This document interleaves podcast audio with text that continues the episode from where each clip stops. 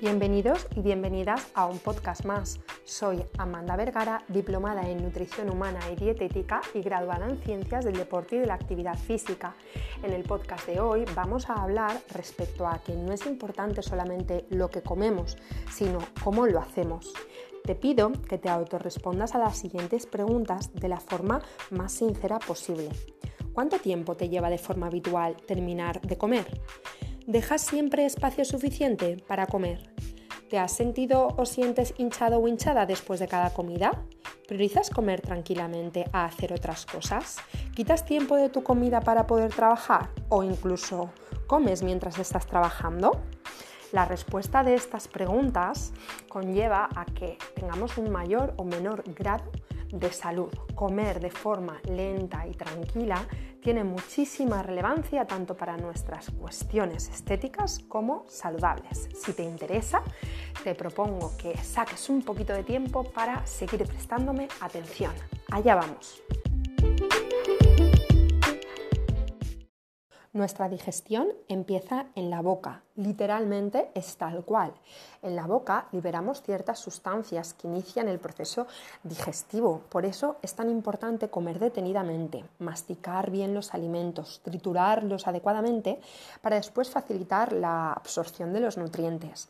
Comer de forma lenta y pausada es una gran aliada y herramienta para nuestra salud, que nos posibilita, entre otras cuestiones, no coger peso, sentirnos saciados antes, mejorar nuestras digestiones, evitando así la acidez, el ardor, la hinchazón abdominal, la pesadez, las molestias, los gases.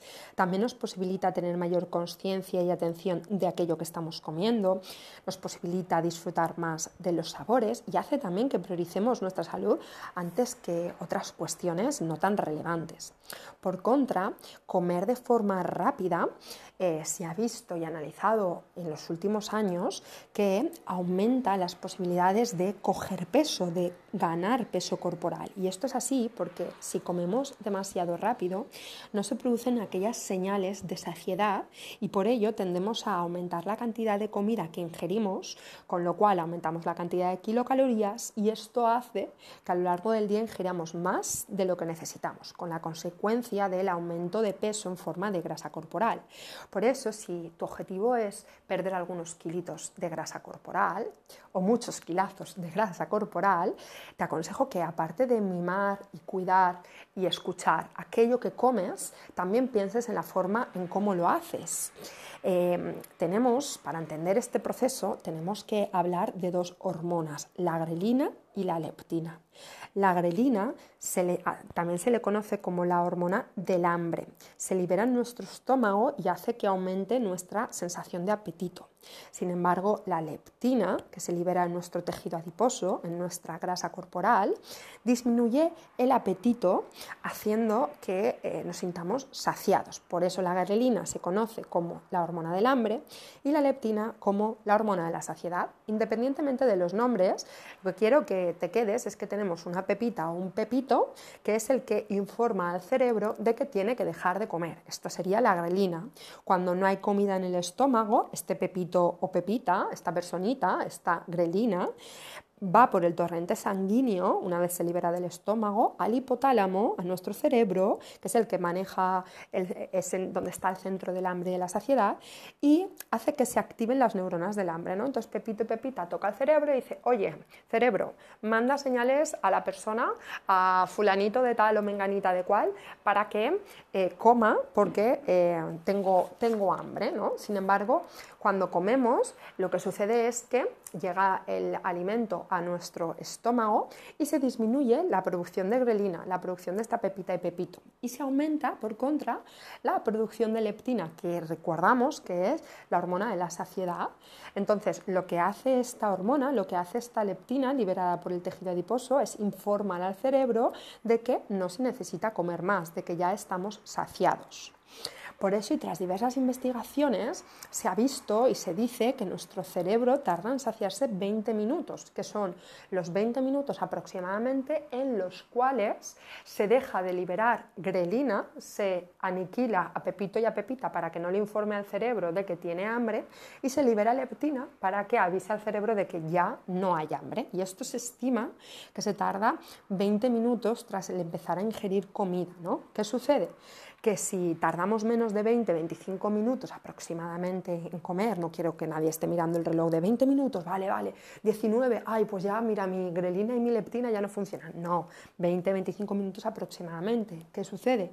Que si comemos en 5 minutos o en 10 minutos, em, lo que nos va a pasar es que no nos vamos a sentir saciados, por lo cual vamos a sentir más hambre, porque la grelina sigue actuando y sigue informando al cerebro de que, de que no estamos saciados. ¿no? Entonces, no paramos de comer o comemos otras cosas que no teníamos pensadas, o vamos a coger ciertos postres o ciertos picoteos que en un principio no iban a ser parte de nuestra comida o simplemente repetimos platos. ¿no? Esto hace que, como digo, pues que aumente las kilocalorías y que al final eh, conlleve a que gradualmente día a día pues vayamos eh, cogiendo peso por este motivo. Ahora bien, aumentamos peso porque comemos más, no porque comemos rápido, pero el comer rápido hace que comamos más, ¿no?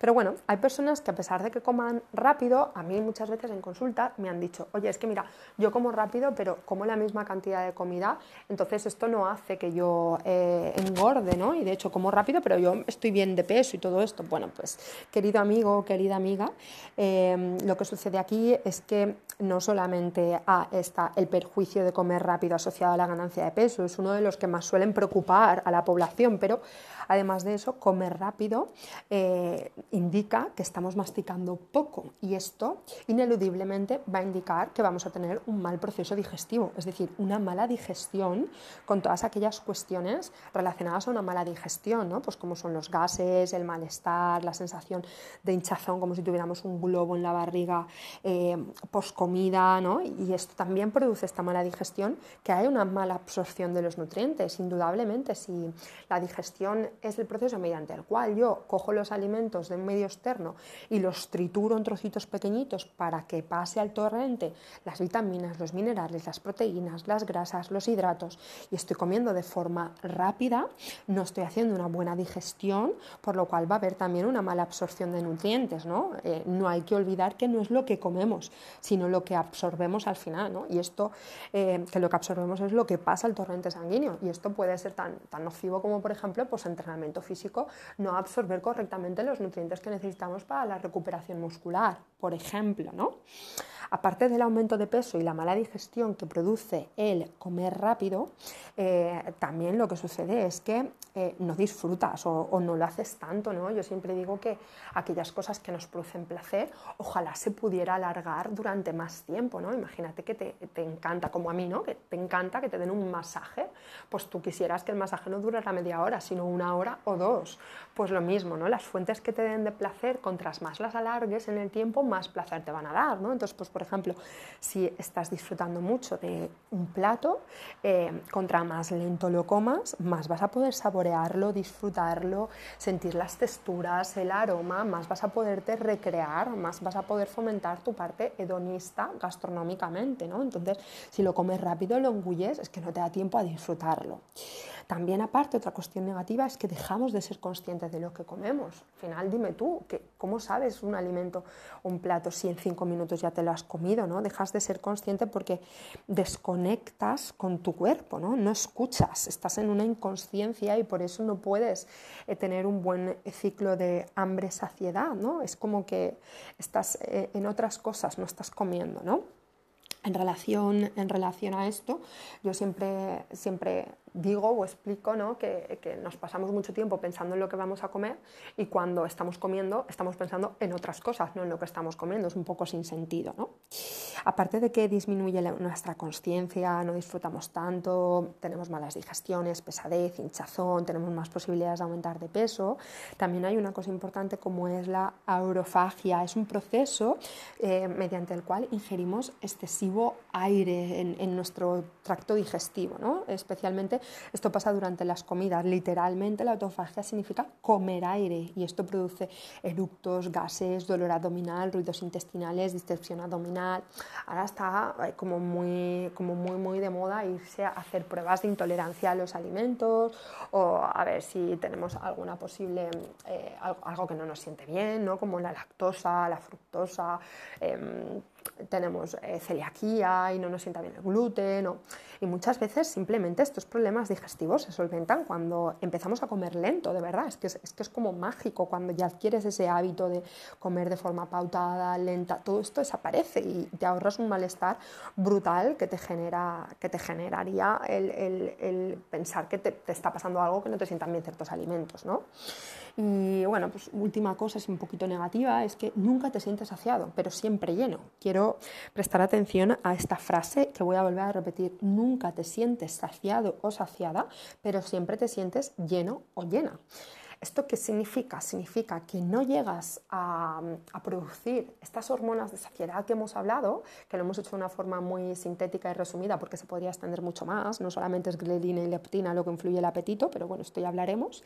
Eh, claro, no llegas a producir saciedad en tu cuerpo, pero siempre te sientes lleno o llena. ¿Por qué? Porque comes por encima de tus posibilidades, comes mucho más de lo que necesitas, entonces nunca das pie a que se pueda permitir eh, tu cuerpo eh, saciarse, siempre tienes hambre. Es aquella persona, aquel ser humano que siempre tiene hambre o que nada le sacia, ¿no? Y también puede ser que tenga apetito emocional, ¿no? Apetito de emociones, que este sea otra cosa diferente a esto que estoy hablando, pero generalmente este tipo de personas que nunca se sacian es porque han aniquilado su centro de saciedad, pero siempre se sienten llenos a reventar de que dicen, madre mía, si es que no me cabe nada más en la barriga, ¿no? Eh, a continuación vamos a ver algunos trucos, eh, algunas ideas para poner en práctica a la hora de comer de forma más despacio. Entre ellas estaría eh, comiéramos cuando realmente tenemos apetito. ¿no? Hay una escala del hambre, de la cual hablaré en futuros podcasts, en la cual se, se dice a nivel imaginario, ¿no? del 1 al 10, eh, se le pregunta a un sujeto cuánta hambre tiene en ese momento. ¿no? Entonces, si acabas de comer, lo normal es que digas que tienes hambre 0 o 1, pero si hace, por ejemplo, 16 horas que no comes y te preguntan, ¿tienes hambre? Lo normal es que digas pues entre un 9 y un 10. ¿no? Entonces, se aconseja a la hora de comer más despacio que mm, que tengamos la sensación de empezar a comer, o sea, que comamos cuando tengamos la sensación de tener entre un 5 y un 6 hambre, porque si tenemos mucha hambre vamos a comer muy rápido porque, porque vamos a estar desesperados por comer, ¿no? Entonces, empezar a comer realmente cuando la respuesta sea, pues tengo entre un 5 y un 7 hambre, no dejar, no, no empezar a comer cuando digamos estoy realmente hambriento o hambrienta. Otra cuestión importante a la hora de comer despacio es masticar más de 20 o 30, 30 veces por bocado o, contar entre 30 y 60 segundos por bocado. ¿no? Este consejo pues, es un, buen consejo que siempre se ha dicho, lo que pasa es que mm, yo creo que no es muy práctico porque no me imagino a nadie contando 30 o 60 veces lo que está masticando antes de tragárselo, ¿no? es algo un poco más tedioso, por lo que el consejo es tragar el bolo alimenticio, tragar el alimento cuando esté en papilla, ¿no? cuando notemos realmente que esté triturado, contar como mínimo unos 10 masticados, unos 10 bocados antes de, de engullir. Soltar los cubiertos mientras masticas también puede ser una buena idea porque es como que te da un poco de, vale, ya me he metido el alimento, dejo los cubiertos, lo mastico, lo disfruto tal, luego vuelvo a coger los cubiertos. Ese simple gesto pues, nos facilita y nos ayuda bastante.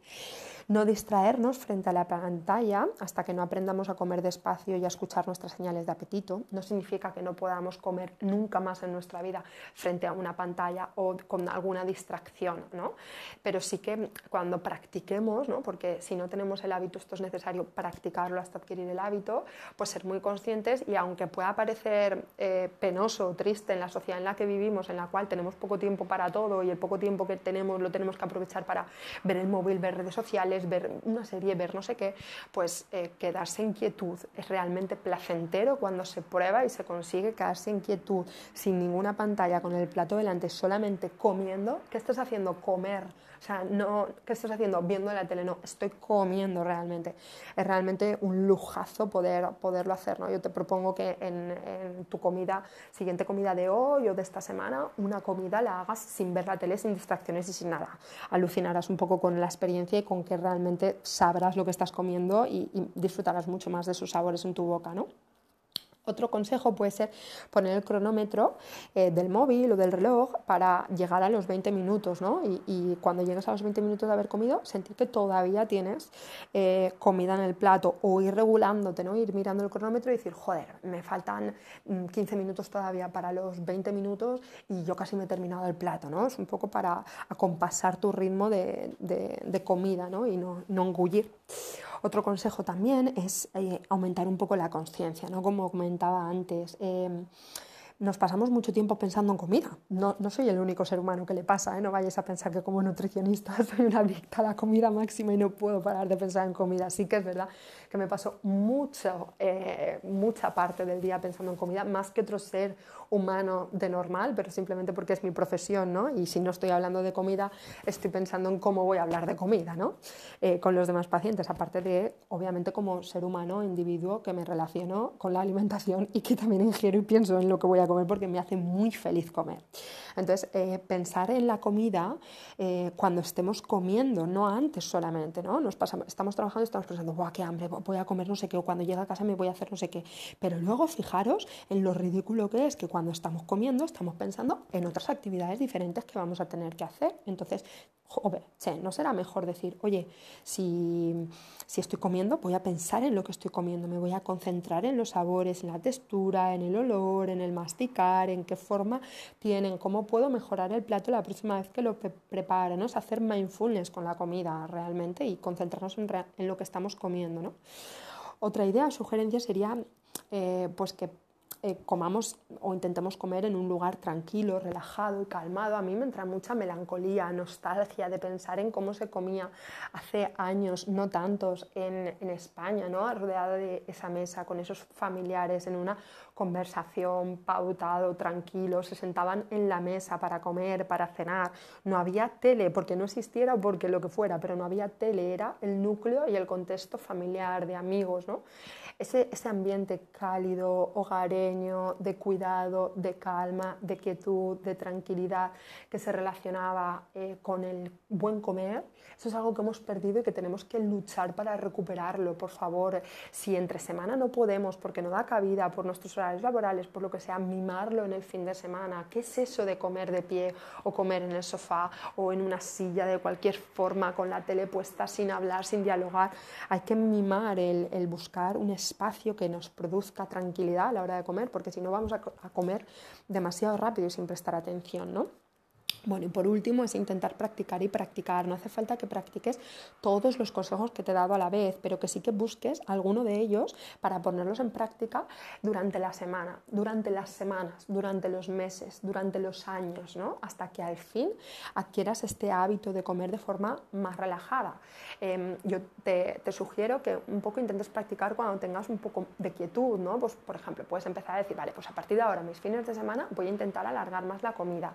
Una vez tengas los fines de semana, que es un momento en el cual tienes más tiempo, en el cual has dedicado a comer de forma más lenta, decir, vale, pues ahora voy a seleccionar eh, estos días de la semana para buscar ese hábito. Y no pasa nada por, porque no lo consigas a la primera o porque hayan días que te sorprendas y digas, mierda, ya he vuelto a comer en cinco minutos. No, no pasa absolutamente nada. Estamos para eso, para aprender. Entonces, si llevas desde pequeñito, desde pequeñita, con este mal hábito, porque es un muy mal hábito, pero muy mal hábito, de comer deprisa, de comer rápido, pues te va a costar un tiempo poder adquirir otro hábito más saludable, pero insistir, persistir, resistir y nunca desistir como forma de vida, ¿no? Entonces, poquito a poco, paso a paso, pero sí que busca y trabaja para conseguir eh, disminuir el ritmo en el cual comes, disminuir la velocidad, comer de forma más lenta porque te va a beneficiar enormemente. Por último, agradecerte enormemente que estés ahí escuchando y que deposites tu confianza en mí para mejorar tu bienestar, salud y tu estética. Si consideras que este podcast le puede interesar a personas, familiares o amigos que tengas alrededor, sería genial que lo pudieras compartir y entre todos contribuir a una mayor información nutricional. Muchas gracias.